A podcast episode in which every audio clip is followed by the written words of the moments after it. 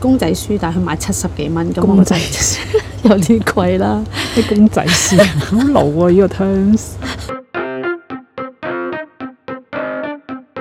Hello，我係表姐。阿啊表妹，今日我哋講咩題目呢？咁我前排都睇一本書啦，嗯，咁啊嗰本書係誒、呃我考慮咗好耐要唔要買嘅。咁咧嗰本書叫做咧一百天後會死嘅鱷魚。咁我一睇咧睇到嗰個封面嘅時候，我就喺度覺得呢本書係好好睇。咁點解咧？我就一開始未睇呢本書之前咧，我就會覺得呢本書係講啊，如果呢、個呢只鱷魚一百日之後佢要死啦。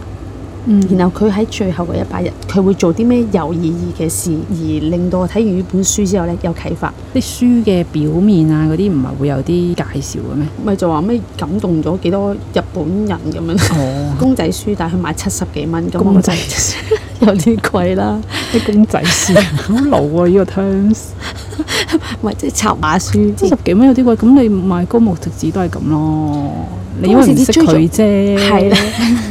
咁我已經覺得佢嗰個畫風係幾係我平時睇開嗰本書嘅風格。咁我即係高就木直子嗰啲。係啦，咁 嗰、個嗰個震撼感都幾強嘅。頭十日嘅時候呢，都未為佢緊張嘅。咁但係因為佢做嘅嘢都好日常，嗯即係佢仍然都係照樣翻工，佢照樣誒、呃、過佢嘅生活，亦都冇為佢距離仲有一百日就死呢件事籌備死係亡啦，啦，即係冇冇籌備死亡啦。究咁竟點解咧？係啦。跟住我就有啲引啊人入點解勝係嘅啊呢就咁係咪越嚟越想睇。咁其實講翻成本書，我哋都講緊睇咗三十分鐘左右嘅。係，我都睇得好快。我係一個車程，我諗都係都三分鐘啦。咁已經睇晒。睇晒。但係我就特登要睇一啲啲嘅，我就叫自己，你以為仲有好多嘢係啦要睇啊？即係因為你覺得睇完有反思嘛，應該有時睇得太快咧， miss 咗。跟住，咧就覺得咦佢做緊咩咧？因為佢有啲畫畫得好細㗎嘛。係哦，原來睇緊張相。咁當我睇到去距離七十日嘅時候，我開始為佢緊張， 因為佢都係做啲嘢係好日常，咁我就有啲開始諗下啊，如果我自己得翻七十日。七十日，哇唔得喎，要瘋狂約啲朋友食飯喎、 或者要瘋狂諗下，喂話俾有啲佢咩地聽，方我就嚟死啊嘛！ 哇！你真係咧外向者，真係同人哋唔同，唔係同我唔同啦，啊要瘋狂嘅人食飯。即係見得幾多得幾多啦，啊我大嗰佬個七十日應該唔會瘋狂約人食飯，因為我咁會好你你知道攰啊你咯七十日係我會約某一啲朋友食飯，但係唔會瘋狂約人哋食飯， 因為我好攰，我已經就嚟死啦，仲要咁攰，其實可唔可以劇透咧？覺得唔好。唔好劇透，因為你劇透咗俾我聽咧，其實我個人就冇咁代入啊， O K，係係啊，所以我覺得唔好劇透。咁去到七十日嘅時候，即係為佢緊張啦，因為嗯好似仍然都係停住咗喺個階段咁。點解唔努力啲嘅？係啦，你即係你中意你就要做啦，嗯，做乜仲要等啊？嗯即係我唔等啦，如果我得翻七十日，一定我會用晒我臨尾所有嘅積蓄，坐多個 bus- business class 啊！ 又講 business，有幾掛住喂 business 即係哇 class？真係好正，但係反而可能物質上嘅嘢，我覺得好虛佢無。啊根本唔需要物係質啦，你死咗係咩都冇噶啦，即係個殼都冇埋啦。係啦，咁其實要啲物質嚟做乜嘢咧？其實我但係我而家嘅人生唔係㗎啊嘛唔，係淨係你係，全部人都係，咁都係用物質填滿生活嘅。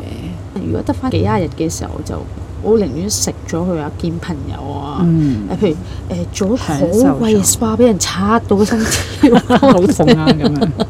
梗係會喺最後嘅旅程，我知道我會用晒佢享受，同埋我唔會留翻低任何一條頭皮。 一條毛啊嘛，係啊一條頭皮， 唔會攞一條頭皮。但係當然啊啦，我又諗下，即係去到誒呃睇、到去到五十日嘅時候，我就開始諗、啊，點解仲未開始為自己嘅後事張羅咧咁？睇嚟你完全係唔知道呢個故事係啊，講咩喎，即係之前一開始。真係一開始真係唔知，喺係啊網上面咧，其實就完全咩都知道晒㗎。係啊咁所以咧，你唔知道咧係非常之好，係嘛？係啊，你代入到，呢本書係反思得好緊要。嗯，如果俾着我，我就唔想屋企人擔心我嘅後事，咁我就會為自己將來一個睇嗰套戲就係、哦嗰、個人幫自己搞晒所有嘅嘢，而唔需要屋企人再幫佢做其他嘢。嗯咁、我都會係嗰一種其實我自己咧係想好簡單，連咧瞻仰遺容都唔使做，最後一眼唔使咁樣望我啦，嗯我自己會覺得，因為呢個係學嚟嘅啫。其實即係我今世嘅旅程其實完咗，嗯咁、我就誒、 你會想喊啊？ 好啦，我哋冇問嘅呢個咁咁咁深層 sad 次嘅話嘅題話唔題。得唔得，做唔到。係因為我覺得真係係想喊。 我見到你想喊，我就唔係好大感受，但係都建議大家去睇，因為都發人心醒都幾嗯係啦。咁你嗰啲朋友睇完之後有啲咩感受啊？咁有一個朋友個反應會大啲嘅，咁佢就想了解下我反思咗啲乜。其我實就係想了解你，係啊，其實都想了解咯。佢睇完之後呢，咁佢就喊咗好耐。係佢都有帶另一個位俾我，就係、話，如果得翻最後一百日命，你翻工翻到好攰，你會唔會瞓到黃朝白晏先起身？我選擇如果真係工作到好攰嘅時候，我真係會瞓到好晏。因為真係攰啊，大佬。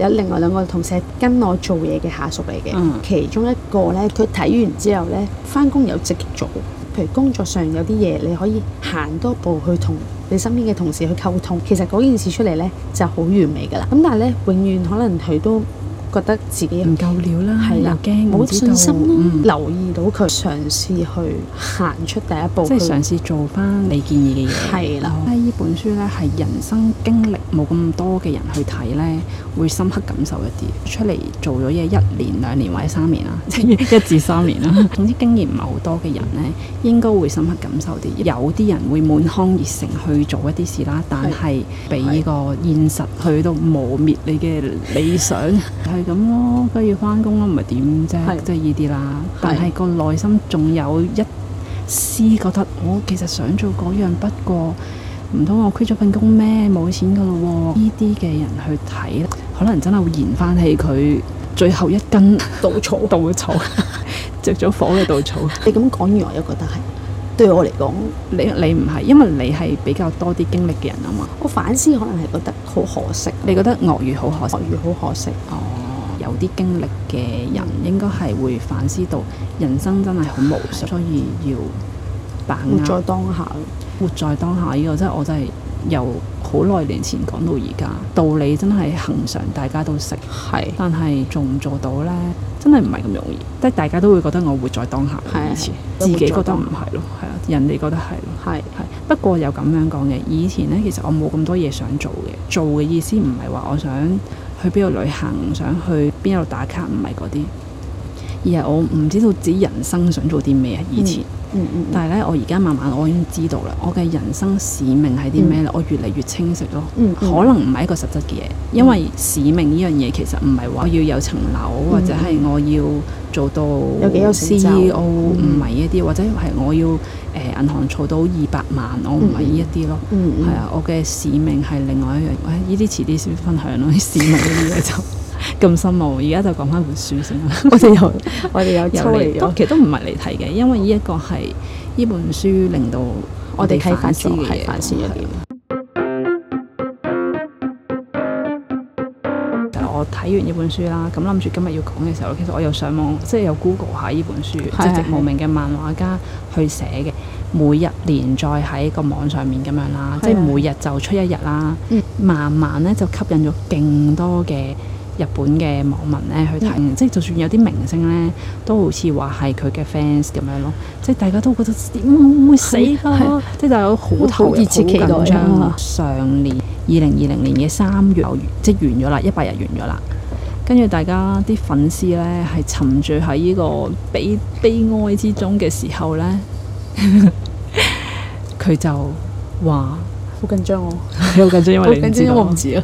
佢就話啊，我哋咧會出書啊，同埋咧會出電影啊，又會有好多嘅周邊產品啊。請問你有咩感受啊？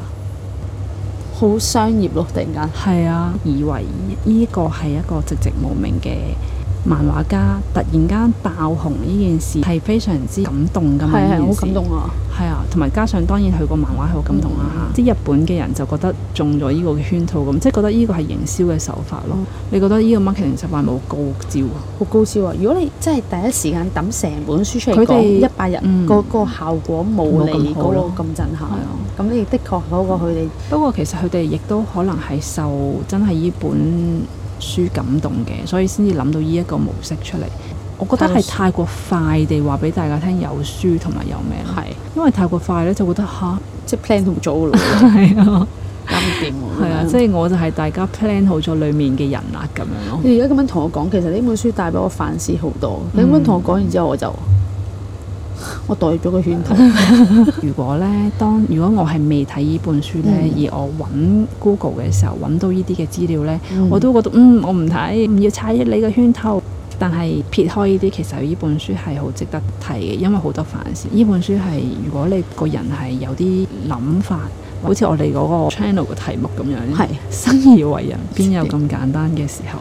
你有諗過啊？你作為一個人或者喺呢一度，其實係你究竟想做啲咩呢？或者我應該要去做啲咩？你會唔會覺得有自己好似有啲嘢要做嘅？我就覺得可以去睇下呢本書呢，已經係好多書局都有得賣㗎啦。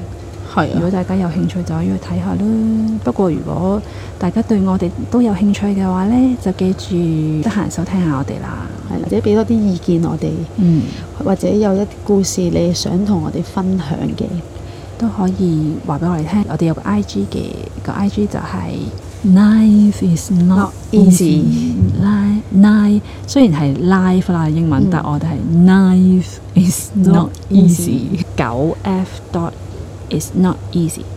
好啦，今日就係咁多啦，拜拜。